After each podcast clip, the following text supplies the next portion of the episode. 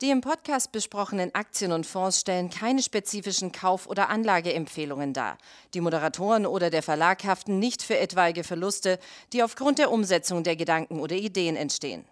Hallo und herzlich willkommen zu Money Train, dem Börsenpodcast von der Aktionär. Unser Thema heute Virgin Galactic, denn der Chef und britische Milliardär Richard Branson ist ins Weltall geflogen. Wobei über diesen Begriff Weltraum, Weltall, Weltraum kann man noch ein bisschen streiten. Aber was schon mal sicher ist, er hat Jeff Bezos die Show gestohlen. Mein Gesprächspartner heute ist Martin Rofka, Kollege von der Aktionär. Hallo Martin. Hallo zusammen. Hast du dir den Flug von Richard Branson gestern angesehen?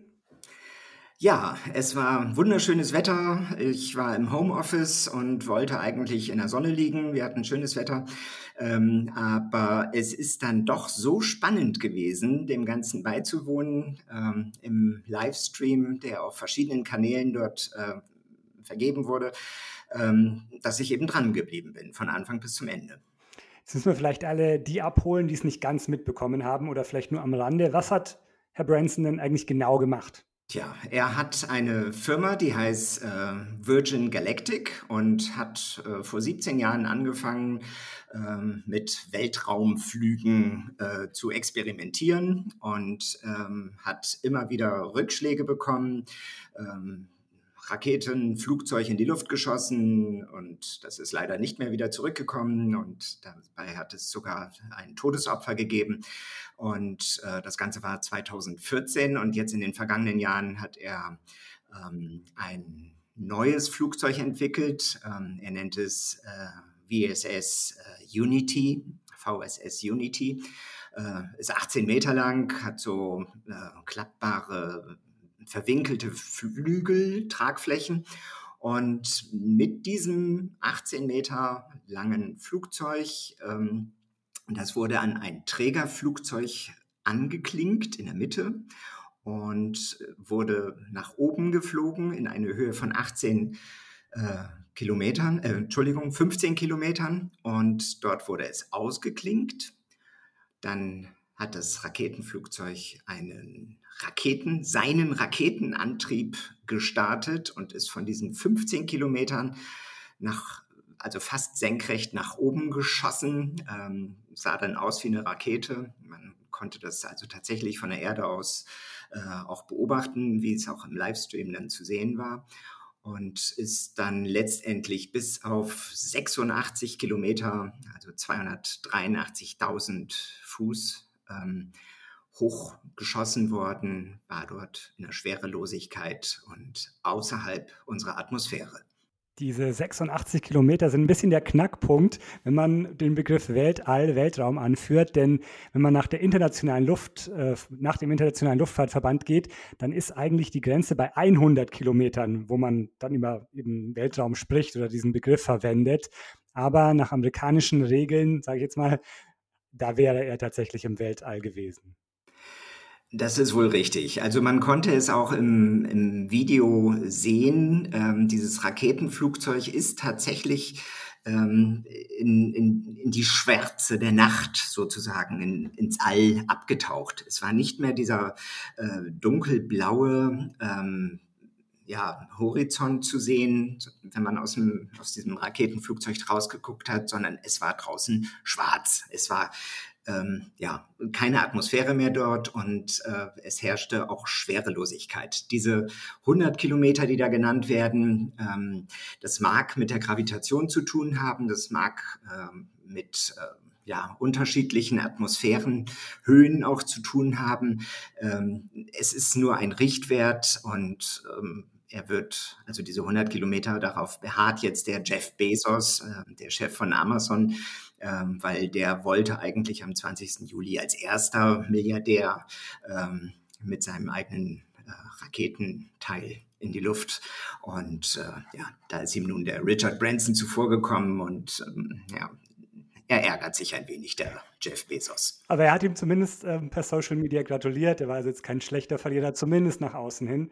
Ähm, zum Vergleich, dass man so einschätzen kann, 100 Kilometer 80, die internationale Raumstation ISS, die ist etwa auf 400 Kilometern also über der Erdoberfläche, da befindet sich die in etwa.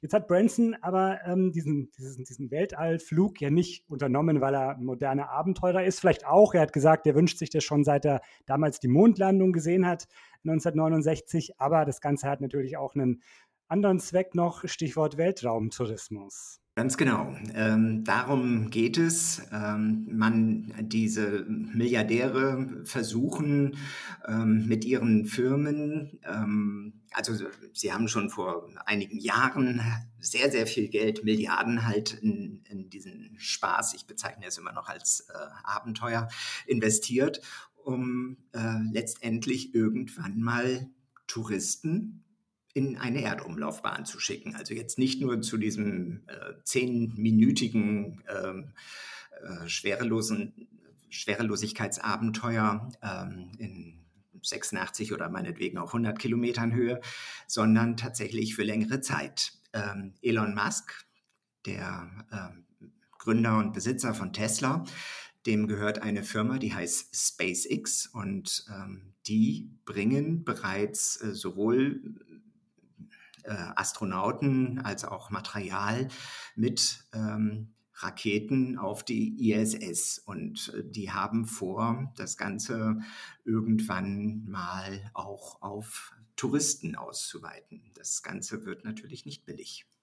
Jetzt ist Branson ähm, Jeff Bezos zuvor gekommen und quasi auch Elon Musk das sei mal so dahingestellt. Wichtiger ist natürlich, wann der Otto-Normaltourist, Otto-Normaltourist wahrscheinlich nicht, weil du hast gerade schon das, die Kosten angesprochen, das kann sich natürlich nicht jeder leisten, aber wann dann der wohlhabende Tourist da ins All fliegen kann. Wie weit ist da Virgin Galactic, wenn man es vergleicht mit äh, Blue Origin, der Firma von Jeff Bezos oder eben auch SpaceX, ist man da auch da den anderen den Konkurrenz voraus?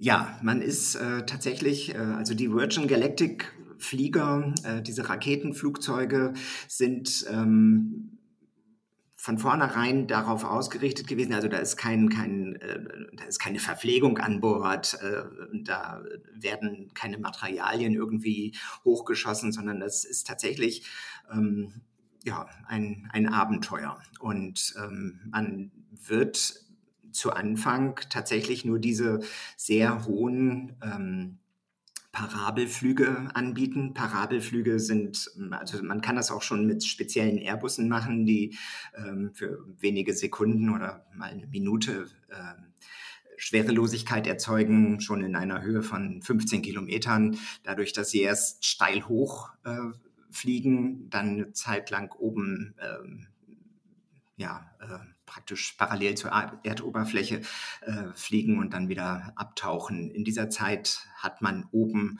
Schwerelosigkeit und das wird man jetzt eben äh, im Weltraum sogar machen. Ähm, man hat keine Atemschutzmasken dabei, ganz normale äh, Luftversorgung für ein paar Minuten und das Ganze wird nach aller Wahrscheinlichkeit oder so sehen im Moment die Planungen es vor, im kommenden Jahr 2022 bereits über die Bühne gehen.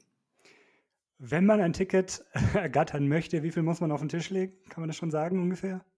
Ja, es, es äh, kursieren ähm, Summen von 250.000 Dollar ähm, pro Flug und pro Person. Diese 250.000, das ist so eine, so eine ungefähre Messlatte. Ähm, es, es muss spezieller Raketentreibstoff ähm, verwendet werden und ähm, es wird sicherlich äh, mit der Zeit, wenn es also zu einem Massengeschäft geworden ist und wenn es ähm, mehrere von diesen kleinen Raketenflugzeugen geben wird, wahrscheinlich billiger werden. Aber zu Anfang ist das tatsächlich so eine Summe, ja.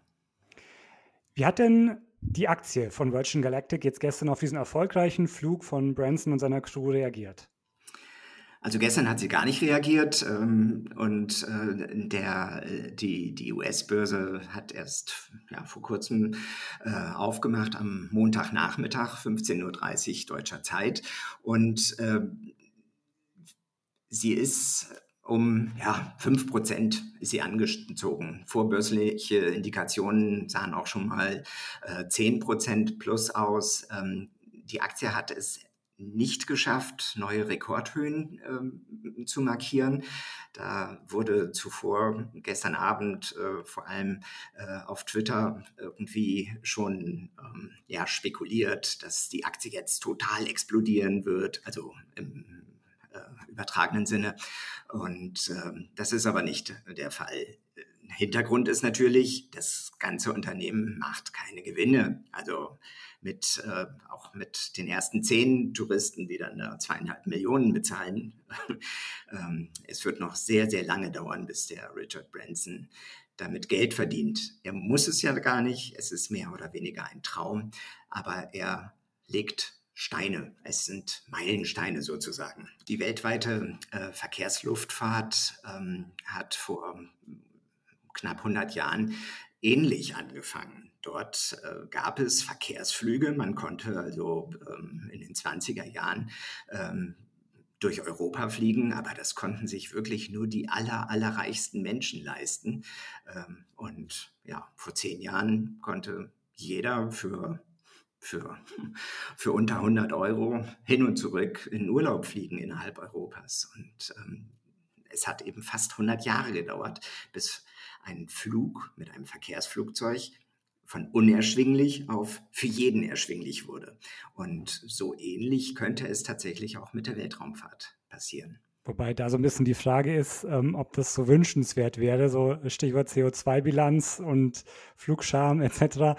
Für den Klimaschutz ist es vielleicht nicht das Beste, wenn jetzt auch jeder noch es sich leisten können wird oder irgendwann mal kann, in den Weltraum zu fliegen. Das sagen ja, das ist auch in der großen Kritikpunkte, dass man natürlich sagt, hm, vom Fliegen geht man langsam zurück. Das heißt, geht man zurück, aber da wird, können Flüge eingespart werden, aber dann fliegt man in den Weltraum. Das ist äh, sehr richtig und äh, es ist auch nicht absehbar, dass das irgendwann mal mit Wasserstoff oder ähm, mit äh, Elektroantrieb äh, funktionieren wird, so wie es in der Verkehrsflugwirtschaft ähm, ja, angestrebt wird. Äh, das wird tatsächlich in diesen Weltraumabenteuern nicht da sein. Es äh, wird ein Nischenprodukt bleiben. Also es wird nicht so sein, dass wir irgendwann mal ähm, ja, mit einer Billigrakete äh, zur ISS fliegen. Die ISS übrigens, ähm, Weltraumstation, äh, wird tatsächlich, so ist es äh, geplant, in zwei, drei Jahren für Privatpersonen anfliegbar sein. Also dort wird nicht mehr gearbeitet. Äh, die ISS wird stillgelegt als, ähm, als Forschungslaboratorium und stattdessen ähm, ja, wird es ja, wie, wie für mm, großes Männerspielzeug. So statt Bagger fahren, fliege ich mal eben zur ISS. Wie lautet denn die Einschätzung vom Aktionär bezüglich Virgin Galactic? Wie geht man jetzt vor? Du sagst, man ist, man wird lange noch kein Geld verdienen, es gibt viele Wenns und Abers. Trotzdem sehr interessant natürlich die ganze Geschichte. Was ist das Fazit?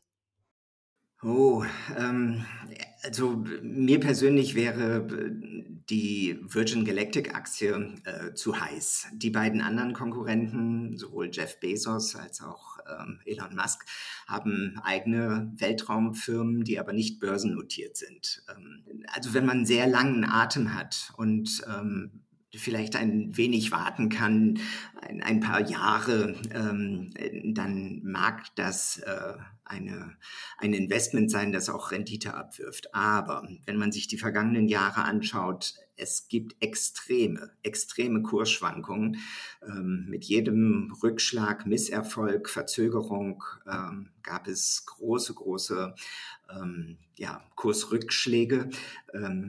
Nicht zu vergessen auch, dass die Aktie hier in Deutschland gar nicht handelbar ist. Also man muss sie tatsächlich in den USA vor Ort ähm, kaufen. Es gibt Broker, die das relativ günstig ähm, bewerkstelligen, aber es ist ein bisschen umständlich. Ähm, wenn man Weltraum haben möchte, äh, in Teilen von Airbus, von Boeing, es sind äh, jeweils Weltraumtechniken und ähm, ja, auch Gewinne mit äh, enthalten irgendwann.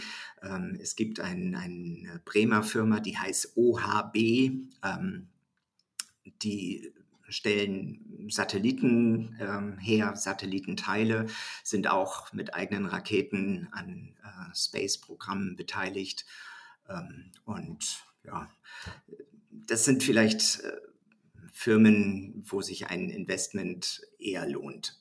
Insgesamt bleibt das Ganze ein, eine recht ungewisse Zukunftsaussicht ähm, mit etwas längerfristigen Perspektiven. Also Aktieninvestment ist ja immer ähm, etwas unsicher, aber da sind die Unsicherheiten, die Risiken, auch Geld zu verlieren, etwas größer. Aber es ist trotzdem viel Fantasie natürlich in den Werten. Deswegen denke ich, wir werden nicht das letzte Mal über dieses äh, neue Zeitalter der Weltraumflüge gesprochen haben. Martin, für heute war es das aber erstmal. Vielen Dank dir. Gern geschehen. Ja, und liebe Zuhörer und Zuhörerinnen, schön, dass Sie dabei waren oder ihr dabei wart. Wir hören uns gerne beim nächsten Mal wieder. Bis dahin, auf Wiederhören.